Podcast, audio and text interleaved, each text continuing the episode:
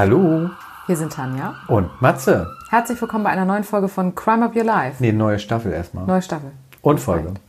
Beides. Ja, genau. Ja, Tanja, ich hänge heute so ein bisschen durch den Seilen, äh, in den Seilen heißt das. Durch die Seite schon. in den Seilen.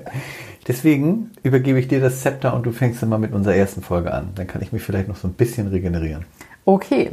Ich nehme uns alle mit in den Juli 2007 und zwar nach Connecticut. Und das ist eine ganz klassische, da wirst du jetzt aufhorchen, Home Invasion Geschichte. Ja, Home Invasion gucken wir ja mal sehr gerne. Genau. Eine, also ein, eins unserer Lieblingsfilme, ne? kann man Genau. sagen. Genre. Genre. Ja. Und zwar geht es um die Morde von Cheshire. Also habe ich das natürlich schon vorweggenommen. Ja. Es wird mehrere Morde geben Ja. in dieser Geschichte. Und zwar geht es um die beiden Täter Stephen Hayes und Joshua Komisarjewski. Die beiden hatten sich schon einige Zeit vorher im Gefängnis kennengelernt, wo sie wegen etwas kleinerer Delikte gemeinsam saßen. Und als sie dann wieder aus dem Gefängnis raus waren, hatten sie sich vorgenommen, jemanden auszurauben.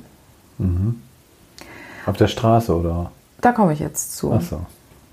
Und auf der Straße schon mal nicht, weil es ja eine Home Invasion. Ja, deswegen fragte ich jetzt mal, Ja. ob sich das vielleicht verlegt hätte in ein, in ein Haus. Und zwar hatten die im Supermarkt die Mutter und die Tochter der Familie Petit gesehen und hatten später ausgesagt, dass sie die völlig zufällig ausgewählt hatten. Aber sie haben die beiden eben im Supermarkt beobachtet und haben sie dann verfolgt zu ihrem Haus. Und haben dann das Haus so ein bisschen abgecheckt und hatten dann beschlossen, diese Familie eben auszurauben. Also die haben es im Vorwege schon mal sich angeguckt, das Haus. Die sind denen gefolgt, direkt nach dem Supermarkt. Ach so, dann sie- erst. Genau. Also nicht vorher das Haus und dann verfolgt und wieder zurückgegangen mit denen. So würde ich das jetzt denken. Nee, so war das Okay. nicht. Als sie dann an dem Haus waren und entschieden hatten, dass sie da einbrechen wollen, ist der Josh durch ein Kellerfenster eingestiegen und hatte vorher schon so ein bisschen ausgecheckt und hatte, und diese Vorstellung finde ich so schlimm, er hatte den Vater schlafend auf dem Sofa gesehen. Das heißt, er stand da an dem Fenster draußen. So wie dieser klassische Film, so mit so Genau. einem Regencape oder so. Ja, und hat diesen Vater da auf diesem Sofa gesehen und ist dann durch das Kellerfenster und auf dem Weg vom Keller zum Wohnzimmer hat er einen Alu-Baseballschläger gefunden, der da halt im Haus lag. Und den hat er genommen und damit mit ganz doller Wucht auf den Vater eingeschlagen, Den auf seinen. Kopf. Genau. Mit aller Kraft mehrfach auf den Kopf. Dann hat er den runtergeschleppt in den Keller und hat ihn dort an einen Pfosten festgebunden. Danach, In, insgesamt in dem Haus sind drei Personen. danach ich komme da jetzt zu, Ja. danach sind sie hoch, da lag die Mutter im Bett und die beiden Töchter, 11 und okay. 17, lagen in ihren Betten und die haben sie dann auch an die Bett, Betten gefesselt. Und dann haben sie das Haus durchsucht und haben nur ganz, ganz wenig Bargeld gefunden. Und da sind sie natürlich wütend geworden, haben sich jetzt überlegt, was sie machen können. Und haben dann mit der Mutter gesprochen, die gesagt hat, dass sie bei der Bank 15.000 Dollar abheben darf. Und dann haben sie eben entschieden, dass sie auf jeden Fall noch zur Bank fahren. Mit ihr zusammen dann. Genau, der ja. eine. Da komme ich gleich zu. In der Zwischenzeit hatte der Steven sich aufgemacht und ist zu einer Tankstelle gefahren und hat an der Tankstelle zwei Kanister Benzin geholt. Und das wurde per Video aufgenommen und wird später nochmal wichtig. Und zum Verhängnis wahrscheinlich. Ja, bezüglich des Urteils, da komme ich Ja, nachher zu. okay. Der Joshua ist dann mit der Mutter zur Bank gefahren. Er hatte ihr vorher ihre, Aus, ihre Ausweispapiere abgenommen. Und so, und so war es für sie natürlich schwierig, dann erstmal an das Geld zu kommen. Und sie hat dann tatsächlich in der Bank der Bankmitarbeiterin gesagt, dass sie das Geld jetzt sofort benötigt als Lösegeld für ihre Familie, die im Haus gefangen gehalten wird. Hat sie so richtig gesagt? Das hat sie so gesagt. Krass. Und daraufhin ist die Vorgesetzte von der Bankmitarbeiterin gekommen und hat ihr das Geld zur Verfügung gestellt, aber hat natürlich parallel die Polizei alarmiert. Die Polizei ist dann erstmal zur Bank, hat die befragt und ist zu dem Schluss gekommen, dass das keine gewalttätigen Geiselnehmer sind, dass es denen in allererster Linie ums Geld geht und dass sie da erstmal noch gar nicht in Kontakt treten müssen mit den Geiselnehmern, sondern erstmal das Haus sehr weiträumig absperren, aber ansonsten erstmal noch gar nichts groß machen. Was sich im Nachgang als Fehler herausgestellt hat. Als der Josh jetzt mit der Mutter ins Haus kam, ist auf einmal alles eskaliert. Der Steven hat Josh gesagt, dass er die elfjährige Tochter vergewaltigt hat und das alles auf sein, auf, also per Handy aufgenommen hat. Oh Gott. Und hat dem Josh gesagt, er soll jetzt die Mutter vergewaltigen. Und hat ihn da so richtig reingequatscht, sag ich mal. Und jetzt, das finde ich auch so einen krassen Moment, wenn man sich das vorstellt. Und zwar ist der Josh gerade dabei gewesen, die Mutter eben zu vergewaltigen. Und auf einmal kommt der Steven total panisch in dieses Zimmer gerannt. Und warum war er so panisch? Er wollte, während der Josh die Mutter vergewaltigt, mal im Keller nach dem Vater gucken. Und der war weg. Genau. Oh Gott, ja. Also, der Vater war weg. Der hatte es geschafft, sich zu befreien und durch das besagte Kellerfenster Zu entkommen, ne? ist er entkommen. Ja. Der Vater, und das kann man sich, finde ich, auch so bildlich vorstellen, ist also zum Nachbarn gerannt, hat an der Tür geklopft, der Nachbar hat aufgemacht und hat ihn nicht erkannt, weil der Kopf so zerschlagen war von diesem Baseballschläger, Ja, dass oh er nicht Gott. wusste, wer da vor ihm steht. Ach, der war ja total blutverschmiert bestimmt alles. Mhm. Ja, und er hat dann aber dem Nachbarn alles erklären können. Daraufhin haben sie natürlich dann der Polizei nochmal Bescheid gesagt. Im Haus währenddessen haben die Täter eben dann daraufhin völlige Panik bekommen, weil sie wussten, jetzt ist es zu Ende. Ja, klar. Der Steven hat die Mutter erdrosselt und im gesamten Haus das Benzin verteilt, was sie ja vorher besorgt hatten. Ja. Die beiden Töchter, dürfen wir nicht vergessen, waren ja immer noch ans Bett gefesselt. Oben bestimmt, ne? Ja, und dann haben sie Feuer gelegt Ah. und sind abgehauen. Sie haben sich das Auto genommen von der Familie Das musste ja auch schon geplant sein, sonst hätten sie ja nicht vorher schon das Benzin gekauft. und das ist ne? genau der Punkt gewesen. Ja, die haben natürlich gesagt, das war kein geplanter Mord, aber die Videoaufnahmen haben ja gezeigt, dass sie vorher eben das Benzin gekauft hatten. Wofür haben sie das geholt? Ne? Genau. So. Und das ist genau das, was ihnen dann zum Verhängnis geworden ist. Was ich auch noch ganz, ganz schlimm fand, Was ist denn aus den beiden Kindern geworden? Und zwar sind die leider beide verstorben.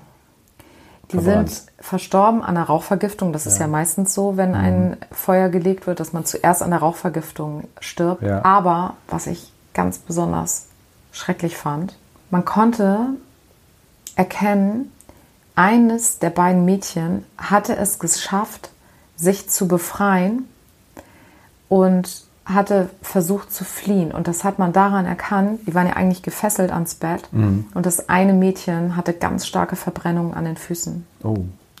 weil sie sich eben befreien konnte, noch versucht hat zu rennen und dann eben aber ohnmächtig geworden ist und dann an einer Rauchvergiftung ja. gestorben ist. Das fand ich auch ganz, ganz berührend, als ich das gelesen habe. Ganz ja, grausam wirklich, was Ja, sie da ja, klar. haben. Die sind natürlich ein paar Meter weit gekommen, dann hat die Polizei die geschnappt. Und der Steven wurde 2010 verurteilt, Todesstrafe. Der Josh 2011 ebenfalls Todesstrafe.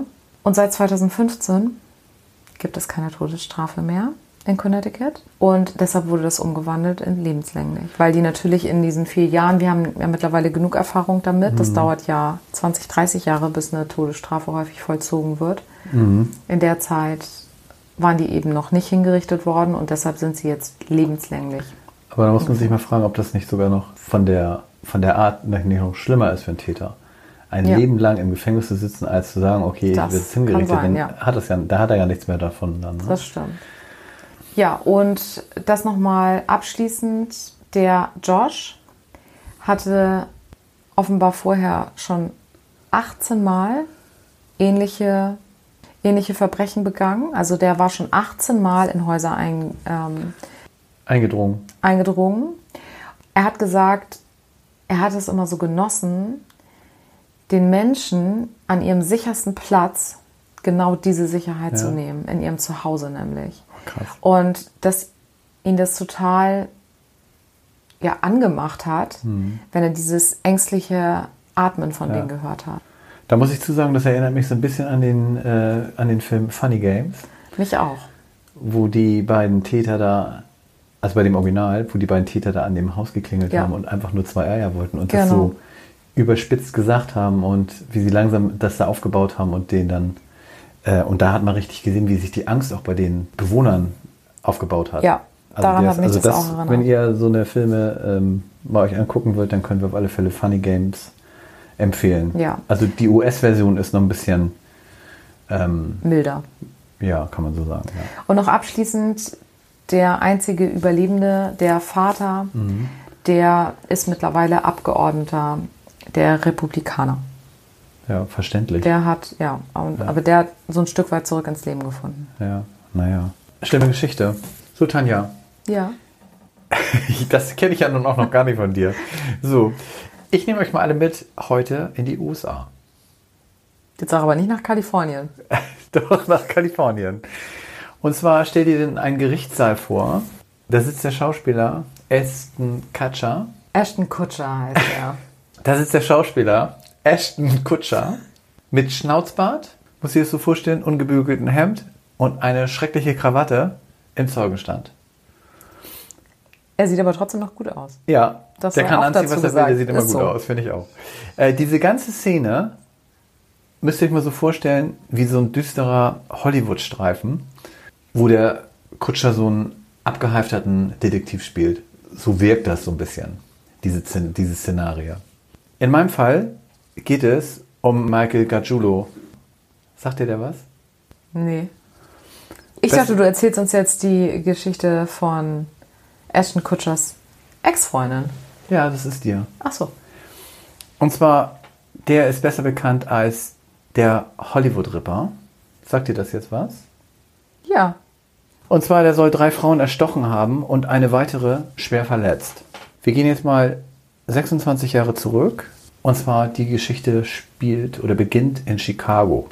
Der damals 17-jährige Michael soll die ein Jahr ältere Trisha Parcaccio vor deren Wohnung erstochen haben. Und zwar, dieser Fall, der blieb erstmal ungeklärt. Zehn Jahre später konnten Ermittler über einen DNA-Test feststellen, dass das Blut an den Fingernägeln der Ermordeten, dass dieser von dem Michael Gargiulo stammt. Und zwar hat er in der Nachbarschaft gewohnt und war ein guter Freund von Parcaccios Bruder gewesen.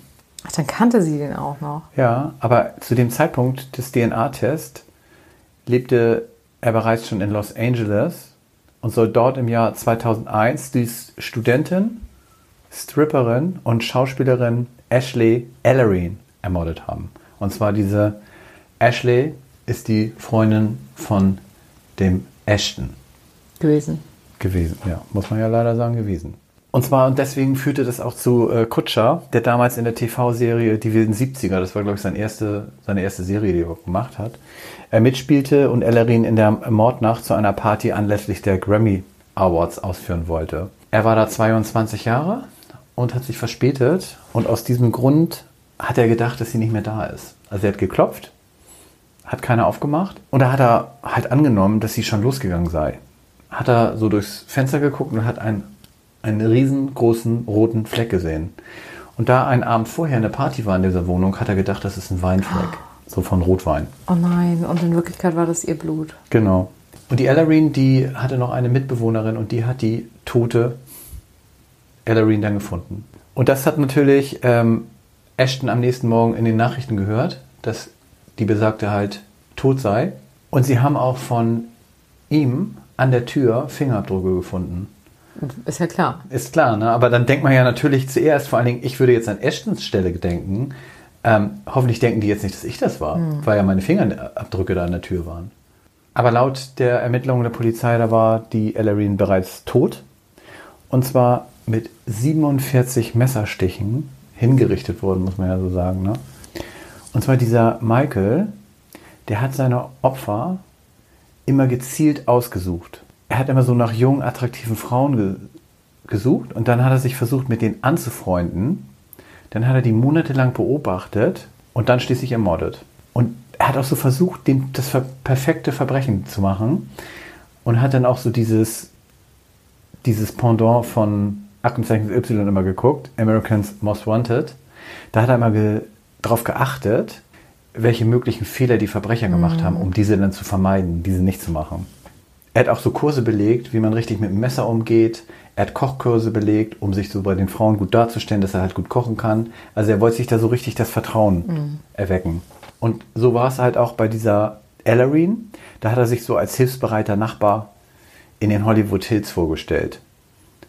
So mal Autoreifen gewechselt, Klimaanlage gewartet und sowas hat er halt bei ihr gemacht, um so das Vertrauen zu erlangen. Weswegen dann ja wahrscheinlich auch keine Einbruchsspuren oder ähnliches sind. Genau, da komme ich jetzt ne? noch zu.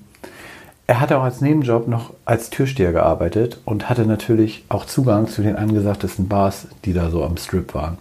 Und dadurch äh, war er natürlich auch sehr beliebt. Und Zeugen haben auch berichtet, dass der Michael bei dieser Ellerine wochenlang und stundenlang immer vor diesem, vor dem Apartment sie beobachtet hat.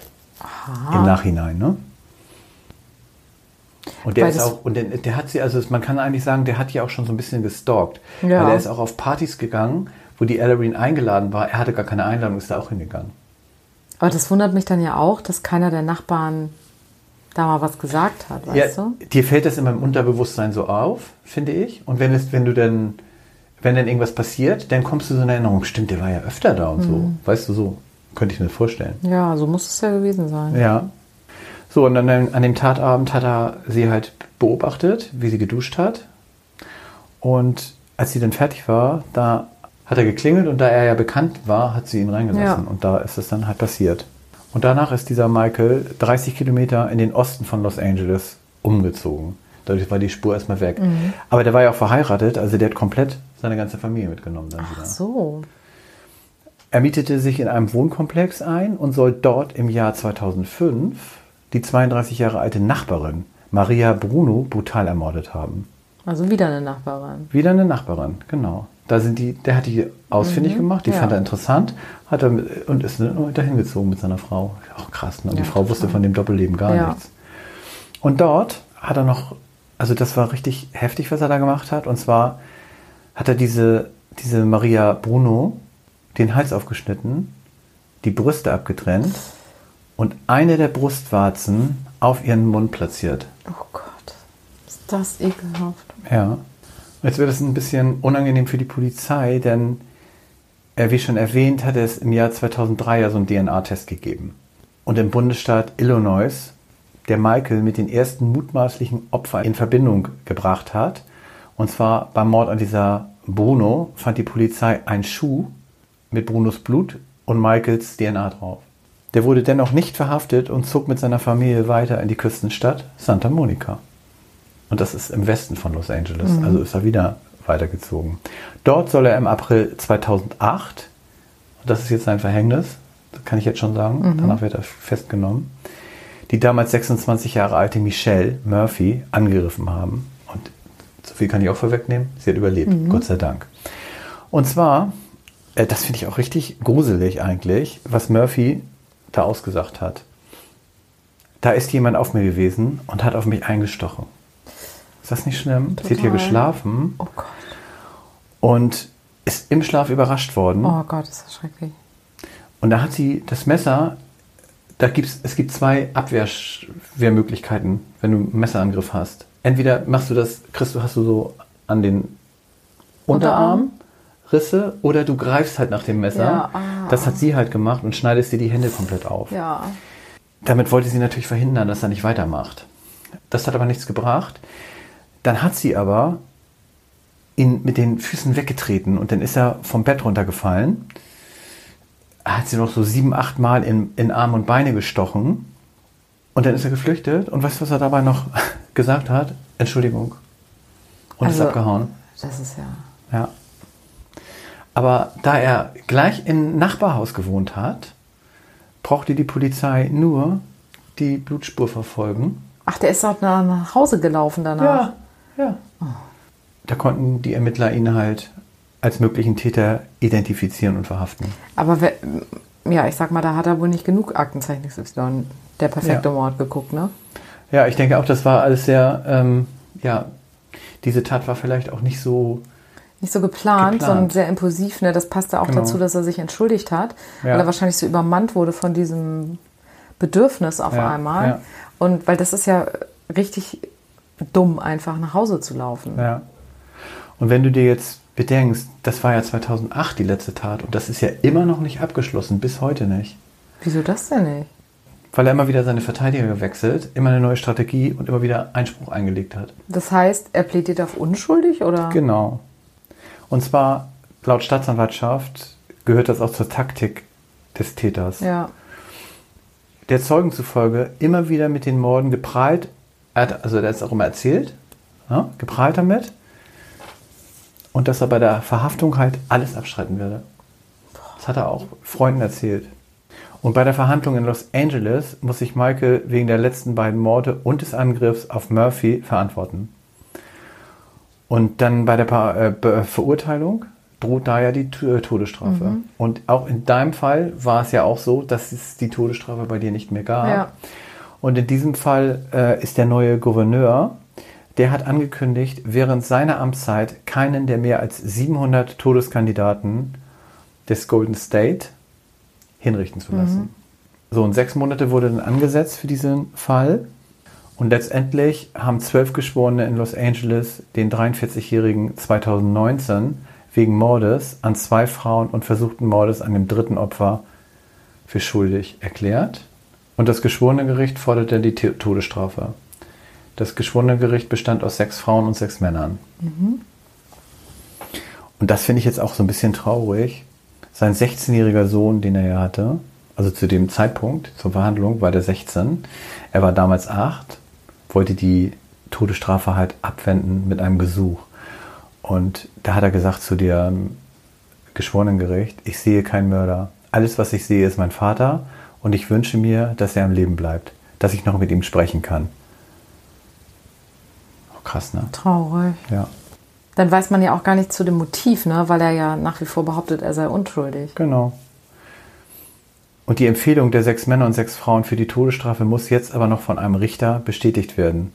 Dies ist für Ende Februar angesetzt gewesen, 2020, und das ist aber bis dahin nicht gemacht worden, denn ab, ab März 2020 wurde die Verurteilung von Michael in Kalifornien jedoch weiterhin durch Verteidigungsanträge verzögert. Also immer noch nicht abgeschlossen. Dass das überhaupt möglich ist, ne? Ja. dass du so viele Jahre immer wieder hin und her und noch kein Immer das wieder verlängern, ja. Ja, Also er zögert es im Prinzip ja eigentlich nur raus. absolut. Ich könnte mir auch vorstellen, dass bis zu einem Urteil vielleicht auch der Gouverneur gar nicht mehr da ist und dann ist die Todesstrafe wieder aktiv. Das Ja. weiß man nicht. Ja, Tanja, was sagst du zu meinem Fall? Ja, ich, ich hatte davon schon immer mal wieder gehört, weil Ja. Ashton Kutscher ja dann immer mal wieder in den Medien ist. Ja. Aber mir waren die Hintergründe des Falls jetzt gar nicht so klar und deshalb bin ich froh, dass du den heute erzählt hast. Schön. So, Tanja, ja, dann haben wir die erste Folge der neuen Staffel hinter uns gebracht.